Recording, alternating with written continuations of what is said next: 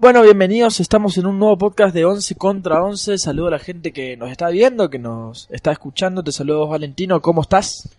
Todo bien Matías, de nuevo así, grabando un podcast de 11 contra 11. Eh, muy contento porque hablamos de nuevo de la selección argentina, esto que me gusta mucho a mí. Eh, y después analizando ya los amistosos que se vieron eh, contra Uruguay y contra Brasil. Grabando adentro hoy, siempre grabamos afuera, hoy grabamos adentro, bueno porque hace mucho calor en Argentina por lo menos acá en la parte de misiones. Eh, y bueno, muy contento de estar acá de nuevo. Empezando analizando ya el clásico contra Brasil, algunos llaman el clásico internacional, el clásico de América, tiene muchos nombres. Para mí el clásico más importante a nivel, eh, a nivel países, a nivel selecciones. Eh, un partido que la Argentina pudo ganar con un gol de Messi, con un gol de penal, un 1 a 0. Un partido muy intenso, al principio por ahí más tirado para el lado brasilero, el segundo tiempo eh, bueno, Argentina se, se, notó un poco mucho más, un poco mucho. Eh, digo así porque fue eh, de manera elevada, ¿no? Primero empezó a poco, pero fue subiendo cada vez más su intensidad. y al final vimos, ya al final del juego, una selección mucho más potenciada que al principio, con un penal que se le hizo por una mala salida. Al principio salía mal la, la, la selección, bueno, un error de Foyt en la salida argentina. Un exceso de, confianza de, de Foyt. Sabemos que Foyt tiene una técnica impresionante, ¿no? Es, es un muy buen jugador, es un pibe, es una joya. Pero bueno, en esa salida eh, se confió mucho, ya que sabemos que él juega así, juega... bueno, siempre rescatamos la frialdad que tiene para claro, salir Foy tiene mucha frialdad, lo, lo, lo, siempre lo destacamos y esta vez, bueno, esta vez se equivocó, sabemos que es humano, es un jugador de fútbol nada más, y nada, en, el, en la desesperación diría, ¿no? ¿no? No encuentro otra palabra de sacarle la ocha a Gabriel Jesús, que yo creo que si no era penal, era, era gol. O sea, era gol o muy cerca del gol porque estaba para pegarle. Sí, fue un penal exacto y fue un penal bastante concreto, tipo, Paredes lo hizo a propósito, no, no hay dudas, y como decís vos, creo que era lo que se tenía que haber hecho si no era penal. Y bueno, después en el penal Gabriel Jesús eh, erró para el lado derecho del palo András y yo para la izquierda, justo, qué bueno que, que la erra Gabriel Jesús y después a los pocos minutos después se le da un penal a, a Lionel Messi, que bueno, Lionel Messi eh, lo patea a Alisson que estuvo impecable como siempre, el mejor arquero del mundo para, para mí. Eh, bueno, lo ataja a Messi, le queda el rebote ahí en el pie y bueno, Messi lo convierte. Y ese fue el único gol del partido, ¿no? Eh, bueno, la selección, como dije, al principio bastante mal en la parte de atrás, todavía no se afianzó totalmente la defensa, ahí eh, bueno, quedan muchos huecos todavía por cumplir, todavía no se sabe la posición del lateral derecho, que si ocupará Foy, se ocupará Sarabia, que en el segundo partido Sarabia estuvo muy bien, estuvo muy bien. En, el primer partido, en el primer partido Foy también estuvo bien. Bueno, si hablamos de... Por parte de Pesela también. Pesela, bueno, digamos que Pesela está manteniendo su nivel, eh, un jugador que a mí me sorprendió eh, fue Ocampos, que realmente juega muy bien, corre para todos lados, es esa dueña de la banda, eh, es desequilibrante, es muy bueno. Messi dijo que su aparición fue extraordinaria. Eh, un penal, en mi opinión, medio dudoso, medio comprado por el árbitro, pero bueno, en, las cámaras se ve que... Danilo. Danilo fue, ¿no? Militado, iba a decir, ¿no? Danilo le, le, le, toca el talón a Messi y hace que se tropiece, que bueno, eso sería penal.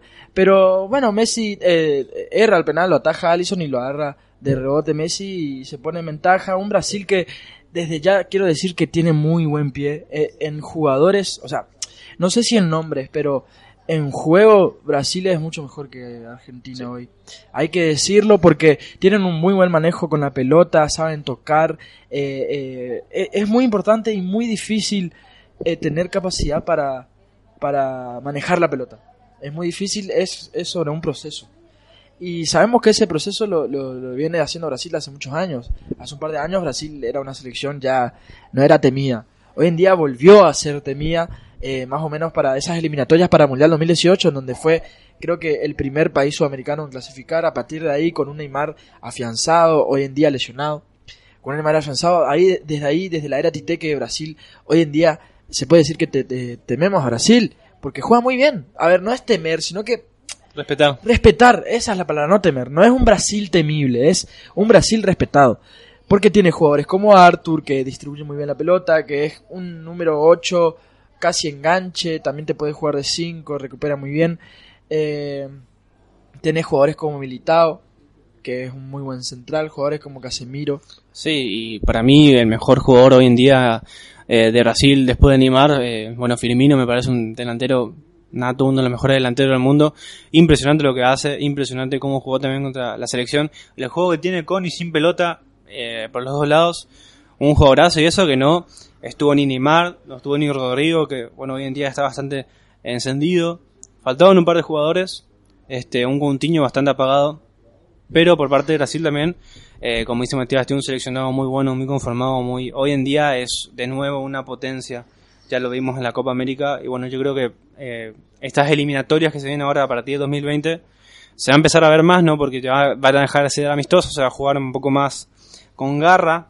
Eh, esperemos ver un cambio también en la selección porque si bien Scaloni ya está ya consolidado para la selección, por ahí lo que noto es que todavía le falta un toque más eh, de garra para competir eh, al nivel de, América. yo no sé si con esta selección salimos campeones todavía de América, pero este vamos por un proceso en el que yo creo que sí. Hay fe, hay fe, hay un buen ambiente, hay un muy buen grupo, lo, lo dijeron. Em, mira, yo recién destaqué lo bueno de, Brasil, ahora quiero destacar lo de Argentina. Argentina presiona muy bien, lo hace muy bien, se para muy bien, tiene jugadores extraordinarios. Solo le falta eh, pulir algunas cosas en la salida y en la parte defensiva. De mitad de campo para adelante yo estoy 100% conforme, realmente. Porque tenemos jugadores que se pelean por la camiseta, eh, que se pelean la titularidad, hay puestos que no son asegurados y eso es sano para la competencia. Este, sabemos qué jugador está para jugar eliminatoria, sabemos cuál no, eso está bueno. Pero atrás, a Argentina le falta eh, ser un poco más sólido. Eh, sí, bueno, podemos empezar a debatir nuestras opiniones personales, ¿no? Eh, como por ejemplo, que yo, a mí no me gusta Pesela, no me gusta mucho como para, como para jugar una Copa América o unas eliminatorias. O sea, no fue malo. Pesela no fue malo, porque creo que ninguno de estos jugadores fue malo en la era Scaloni. No, no te acordás de uno que sea malo. No, no, no. No, no, ninguno fue malo. Pero eh, no es de mi gusto sabiendo que tenemos centrales, eh, por ejemplo, como Kahneman, que es experto en saber hacer faltas, en pegar en, en, el uno contra uno, es invencible Kahneman, es invencible. O sea, invencible es una forma de decir. Sí, claro. Un central es invencible, pero es muy bueno, es muy sólido. Tenemos un pibe que es Martínez Cuarta, que tiene una técnica impresionante, que si bien todavía es un pibe, no, no, no sé si está para quemarlo así de la nada, ponerle la camiseta de la selección y que ya que juega una eliminatoria, creo que tiene 21 o 22 años, pero tiene un buen físico, le puede dar eh, un poco de técnica al equipo. Eh, y nada, Taliafico para mí es, eh, es inamovible. Sí, creo que es el, hoy en día el único que no se puede mover. ¿Se te ocurre algún otro tres? No. No. No, la verdad que no. Este, estaba pensando en eso, porque no, no se me ocurre ninguno. Justo estaba pensando en eso antes de arrancar el podcast. Este. Que bueno, en, un en una posibilidad en que no esté más Tagliafico, ¿a quién se le puede poner? Y pensé en Milton Casco, pero al nivel de Tagliafico no hay ninguno. Y no creo que Milton Casco tampoco está al nivel de, jugar una eliminatoria contra jugadores como que tiene el seleccionado brasilero. Hay jugadores eh, que hoy que con Scaloni convoca hoy que que están a menos nivel que Casco. A ver, escuché eh, igual que el Neuempers, este que, que, fue ahora, que creo que ni jugó. Eh, Puede jugar pero también por izquierda.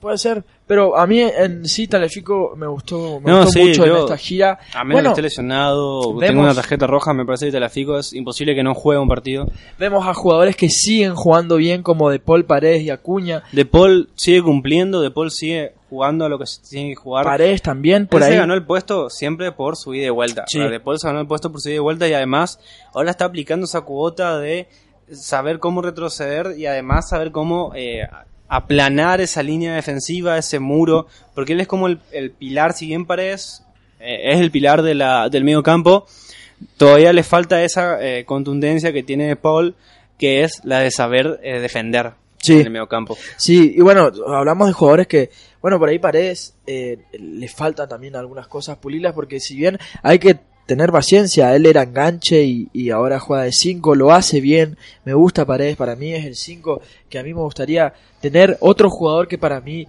eh, ya tiene que tener titularidad hace rato es el Hugo Acuña. Eh, esto es una opinión personal, no digo que tiene que ser así, pero en mi, en mi caso yo digo que Acuña, eh, el mío 11 por lo menos entra de titular. Y bueno, siempre estamos acostumbrados en este podcast a tirar nuestros 11 y todo eso.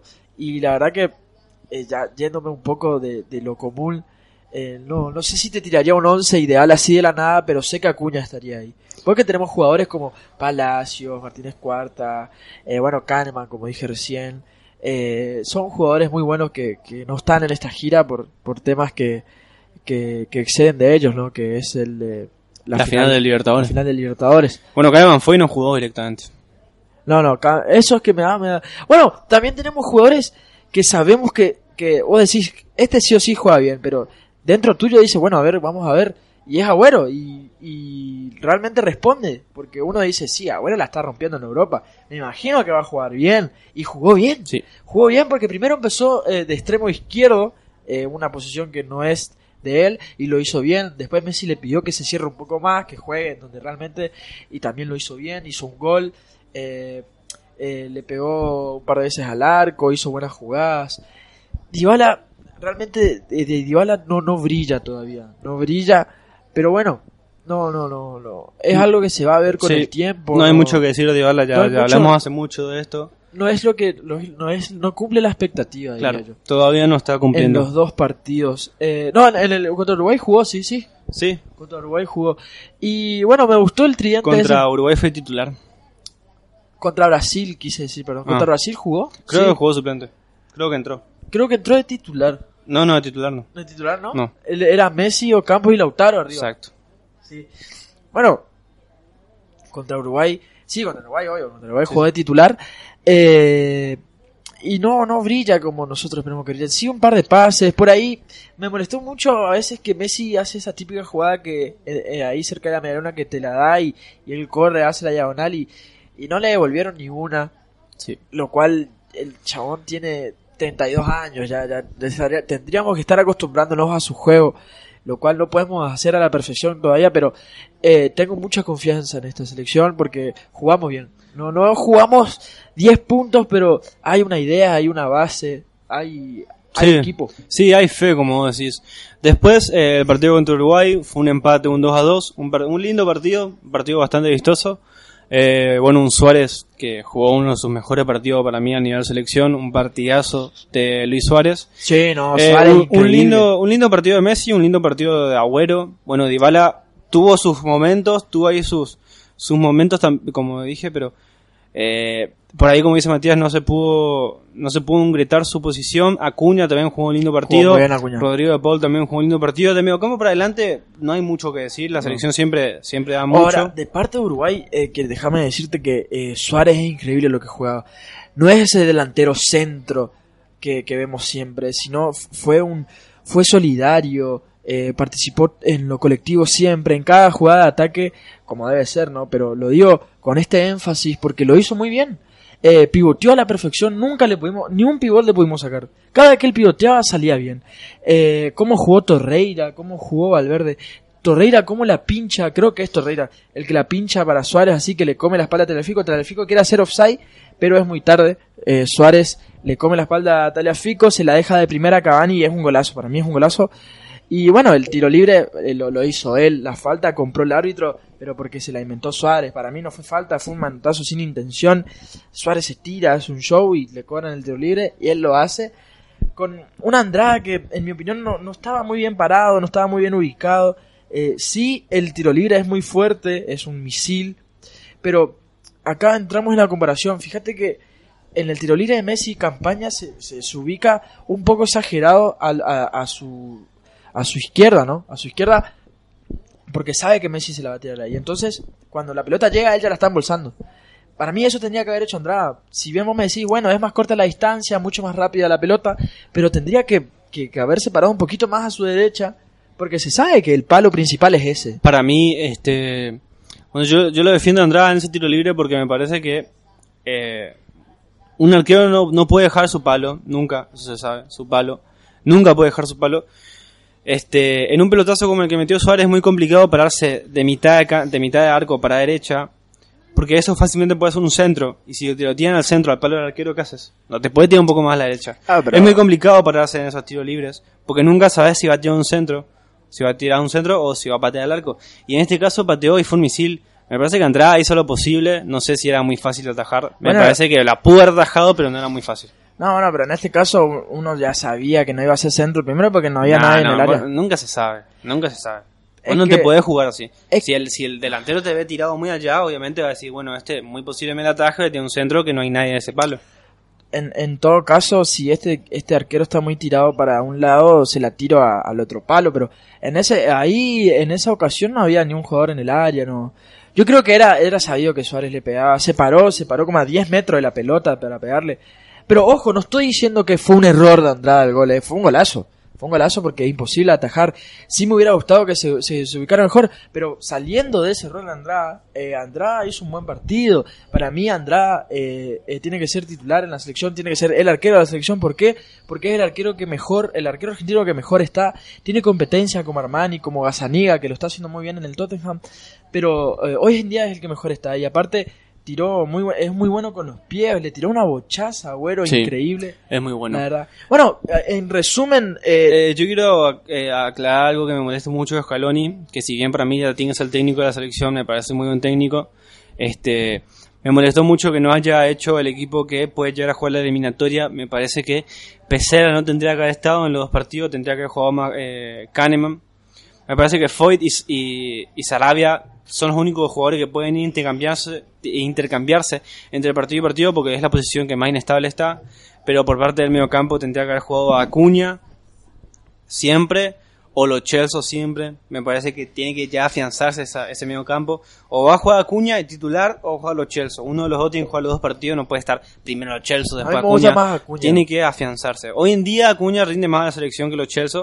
Pero en un futuro, si los Chelsea vuelve a tener ese nivel que tenía hace poco, me parece que puede jugar los Chelsea. claro, el nivel, el nivel Y de... por parte de la delantera, me parece que Lautaro, Agüero y Messi tienen que ser la Sí, delantera. yo confío en el doble me, nueve. me molestó que no esté Dybala, que esté Dybala en Uruguay. Dybala me parece un jugadorazo, siempre quiero que brille, pero me parece que Lautaro, Messi y Agüero es la delantera, Sí. sin dudarlo. Sí, sí. Así que yo creo que tendría que haber probado esa, esa delantera El en los doble dos partidos. El del doble 9 va fuerte, sí o sí.